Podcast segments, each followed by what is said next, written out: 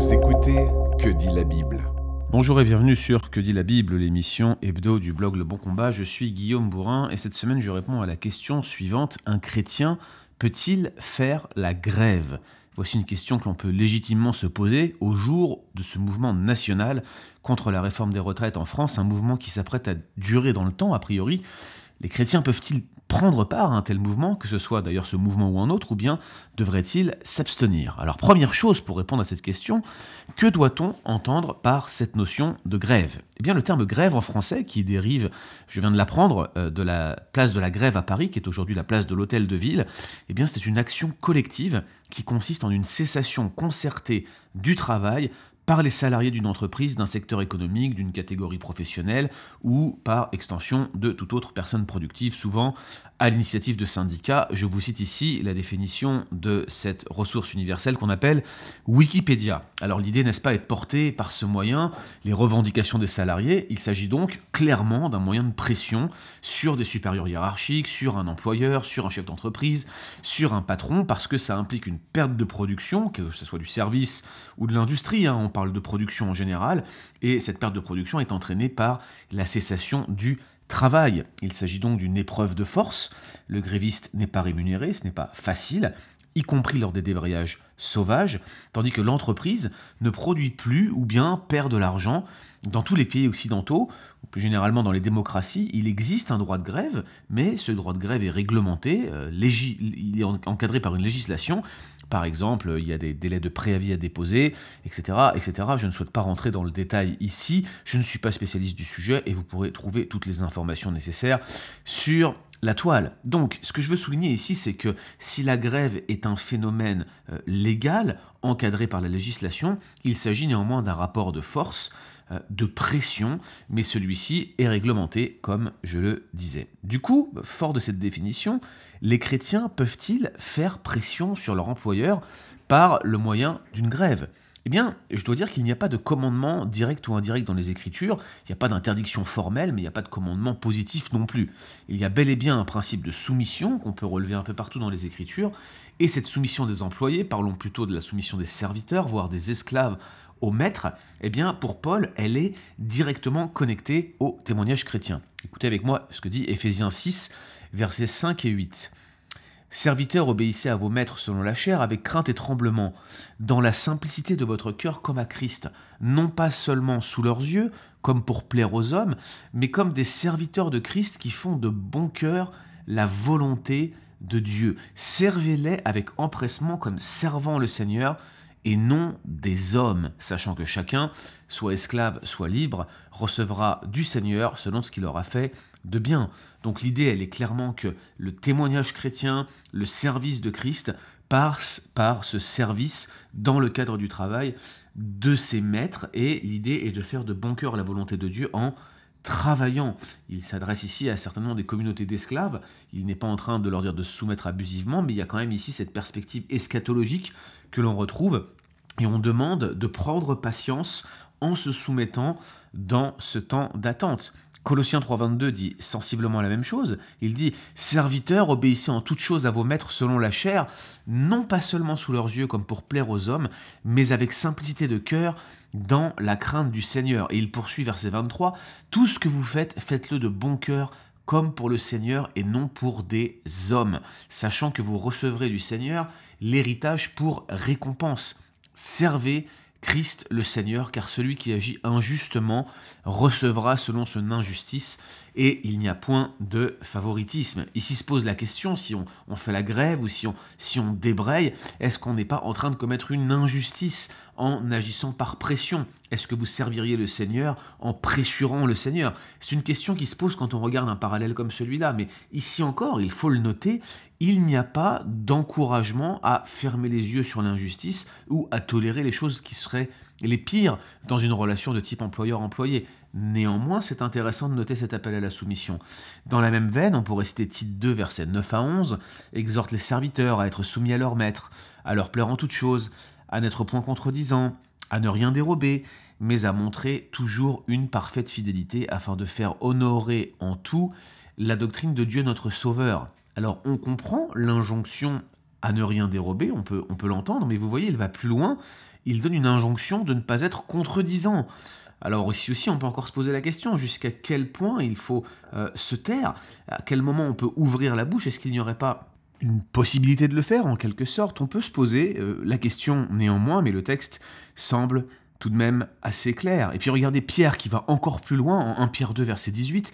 Serviteurs, soyez soumis en toute crainte à vos maîtres, non seulement à ceux qui sont bons et doux, mais également à ceux qui sont d'un caractère difficile. Parfois, j'avais envie d'afficher ça sur la porte de mon, euh, de mon bureau lorsque je travaillais euh, dans euh, les différentes sociétés, dans les postes que j'ai occupés dans le monde séculier. Bref, je suis en train de plaisanter ici, mais il poursuit car c'est une grâce de supporter des afflictions par motif de conscience envers Dieu quand on souffre injustement. En effet, quelle gloire y a-t-il à supporter de mauvais traitements pour avoir commis des fautes? Mais si vous supportez la souffrance lorsque vous faites ce qui est bien, c'est une grâce devant Dieu. Il est question ici de supporter la souffrance en toute soumission, même quand les maîtres abusent.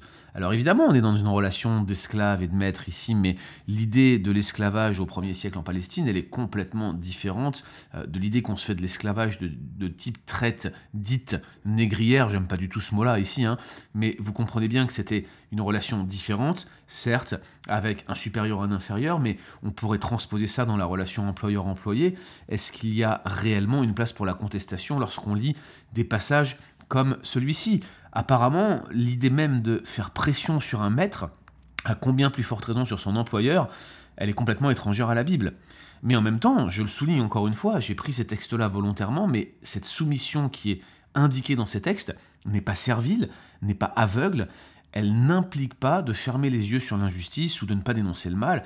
D'ailleurs, les maîtres aussi ont des responsabilités. Je reviens sur un des passages que je disais tout à l'heure dans Éphésiens 5, le verset qui suit, que j'ai volontairement occulté tout à l'heure, mais que je cite maintenant, verset 9, il dit Et vous, maîtres, agissez de même à leur égard et abstenez-vous de menaces, sachant que leur maître qui est le vôtre est dans les cieux, et que devant lui il n'y a point de favoritisme. Donc il y a une responsabilité des employeurs aussi. Et puis surtout l'avertissement solennel de Jacques, que vous avez certainement noté, aux maîtres qui abusent de leurs serviteurs. En les exploitant, il souligne, Voici le salaire des ouvriers qui ont moissonné vos champs et dont vous les avez frustrés crie. Et le cri des moissonneurs sont parvenus jusqu'aux oreilles du Seigneur des armées, dans le contexte, l'escaton est encore en vue. On voit que cette patience qui est attendue de la part des ouvriers qui sont spoliés et qui sont écrasés, ou des serviteurs à qui on demande une certaine soumission patiente dans la littérature paulinienne, eh bien, pour Jacques, la délivrance viendra également lorsque le Seigneur viendra et jugera, parce que les cris des moissonneurs qui ont été abusés, eh bien, ils sont parvenus jusqu'aux oreilles du Seigneur des armées dans Jacques chapitre 5 verset 4. Ainsi, à aucun moment les maîtres abusifs et les employés qui exploitent leurs salariés euh, n'ont l'assentiment du Seigneur, mais en même temps la contestation, la pression et la sédition semblent être exclus, sans qu'il s'agisse pour autant de fermer les yeux sur l'injustice. Le principe de soumission qui est sous-jacent à chacun de ces textes, et on aurait pu aussi mentionner la soumission aux autorités, eh bien il semble exclure tout recours à quelque forme que ce soit de moyen de pression, quand bien même il serait légal, même s'il faut, il faut le dire, il faut reconnaître qu'aucun de ces textes ne le proscrit formellement. Alors c'est un principe que je souligne ici, mais j'aimerais dire qu'il y a un principe et puis il peut y avoir des exceptions à ce principe, parce qu'il existe des situations extrêmes lors desquelles les chrétiens ne peuvent se taire. Certes, la parole, par exemple, recommande de se soumettre aux autorités, même impériales, même parfois abusives, mais certainement pas de rester passif devant l'injustice ou même de se laisser massacrer. Je l'ai déjà dit, je le répète, je vais vous mettre les liens euh, dans le texte de ce podcast ou sur le blog Le Bon Combat euh, quand vous consulterez ce podcast. Il y a un principe de légitime défense que je défends, on en a déjà parlé ici sur ce blog. Il y a aussi un principe de guerre juste même si j'ai déjà dit que je ne vois aucune guerre de l'histoire de l'humanité qui a pleinement satisfait aux critères qui ont été justement identifiés par Augustin, oui, ces deux principes existent, et je crois par exemple euh, qu'il n'y avait pas de principe biblique qui forçait à prendre les armes contre la barbarie nazie, mais pour autant, la Bible aurait dû naturellement conduire les chrétiens à résister d'une manière ou d'une autre à cette idéologie, plutôt qu'à s'y soumettre, comme malheureusement toute une frange des protestants conservateurs l'ont fait à l'époque. Du coup, existe-t-il des situations aujourd'hui où il est légitime de faire grève? Et si oui, y a-t-il une limite que le chrétien ne peut pas franchir? Il y a un côté un peu subjectif à cette question et j'ai listé quelques critères qui seront non exhaustifs, mais par exemple une situation de grève est légitime euh, quand, par exemple, hein, encore une fois, l'employeur entretient manifestement une situation d'immoralité ou d'injustice envers une personne ou un groupe de personnes, ce qui peut inclure euh, en certains cas des injustices salariales. Alors ici je dis en certains cas car il faut se souvenir euh, qu'il y a une distinction entre le nécessaire et le superflu, entre besoins euh, physiologiques et besoins d'appartenance, etc., etc. Par exemple, j'ai été particulièrement frappé de voir des personnes qui se plaignaient de la diminution de leur retraite. Je comprends qu'on se plaigne de la diminution de sa retraite, je comprends que ça puisse être perçu ou que ça puisse être factuellement une injustice même. Mais quand j'entendais des personnes justifier leur désarroi en expliquant qu'ils ne pouvaient plus partir en vacances ou qu'ils ne peuvent pas faire de cadeaux à leurs petits-enfants par exemple, je comprends tout à fait, je peux parfaitement m'identifier à ce style de situation, j'ai vécu des situations comme celle-ci, mais je crois qu'il faut le dire, c'est du superflu. Euh, il s'agit là de besoins qui ne sont pas des besoins physiologiques, on n'est pas dans une question de vie ou de mort ici, et euh, même si je comprends qu'on puisse être dans le désarroi, je ne suis pas sûr du tout qu'on puisse ici parler d'immoralité ou d'injustice si on se retrouve dans une situation où on ne peut pas payer ces choses-là. Je comprends l'inconfort, je comprends la difficulté, mais je ne crois pas qu'on puisse parler réellement d'immoralité ou d'injustice dans un cas comme celui-ci. Alors deuxième exemple hein, que je veux citer, euh, l'employeur qui mettrait en danger la vie de ses salariés en ne respectant pas les règles de sécurité élémentaires par exemple, ou en ne prenant pas en compte la santé ou euh, le bien-être de leurs salariés. J'inclus ici le phénomène de harcèlement, par exemple le harcèlement moral, ou le harcèlement sexuel, ou, l'absence de prévention, ou, des choses comme ça. Euh, autre exemple encore, l'employeur qui refuserait de se conformer à la législation du travail du pays, ou toute autre législation, etc. Mais vous voyez, l'idée ici c'est que la grève dans de tels cas, elle ne procède pas tant que cela d'un moyen de pression. Elle procède plutôt d'une volonté de non-association, de protection. D'ailleurs, il existe des dispositifs différents euh, que celui de la grève dans la plupart des cas. Typiquement, les problématiques de sécurité, par exemple, les problématiques de sécurité non respectées, eh bien, elles sont régies par un dispositif différent qui s'appelle le droit de retrait.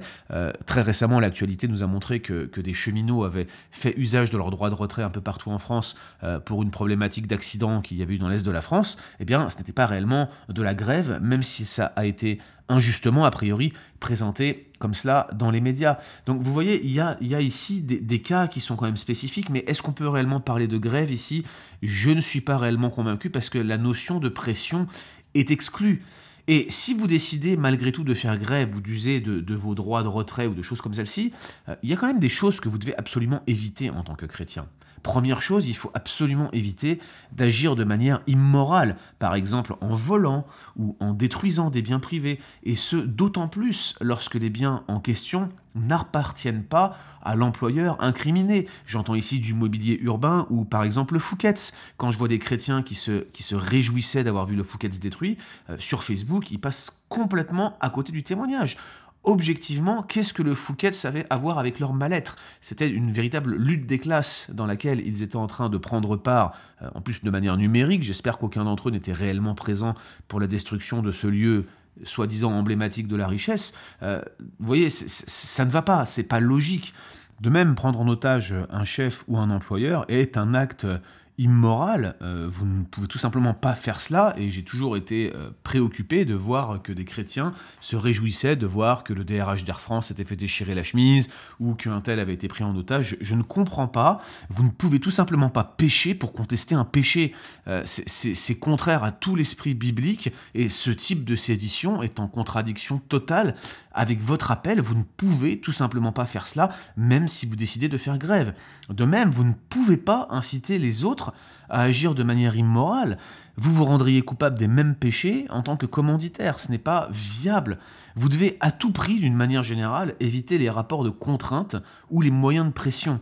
Ces rapports sont, souvent à la limite de l'immoralité, quand ils n'y sont pas totalement, surtout lorsqu'ils impliquent des tiers. Et là, je voudrais vraiment souligner un point qui me paraît essentiel. Quand toute une frange de corporations sont impliqués dans une grève qui tente de contraindre le gouvernement, par exemple, en retournant l'opinion publique contre lui, quand on bloque par exemple l'accès aux stations essence, quand on fait en sorte que les transports soient complètement bloqués, que les usagers soient impactés, ou quand on fait en sorte que les enfants puissent pas aller à l'école, ou qu'on puisse pas fournir un service public, de sorte que l'opinion publique, les personnes excédées finiront par demander au gouvernement de lâcher par perte de patience, eh bien, non seulement il s'agit ici d'une pression et d'une contrainte, mais, mais c'est un procédé qui en plus prend des tiers en otage. Et ce procédé, souvent non avoué, n'est pas un phénomène de grève classique d'un employé qui paralyse son employeur, ni même un fonctionnaire qui impacterait son gouvernement, c'est réellement contre des tiers, euh, des personnes qui indirectement dirigé l'action, c'est l'opinion publique, ou plutôt le public lui-même qu'on prend en otage, et je crois que le chrétien devrait éviter au possible ce genre de situation. Je crois qu'il est tout à fait possible de l'éviter. C'est complètement différent quand vous avez des agents EDF qui font euh, basculer, euh, par exemple, le, tarif en heure creuse la journée, euh, qui, pénalisent leur employeur, que quand, vous avez des gens qui, qui, bloquent les usagers des transports volontairement pour que ceux-ci excédés se retournent contre leur gouvernement.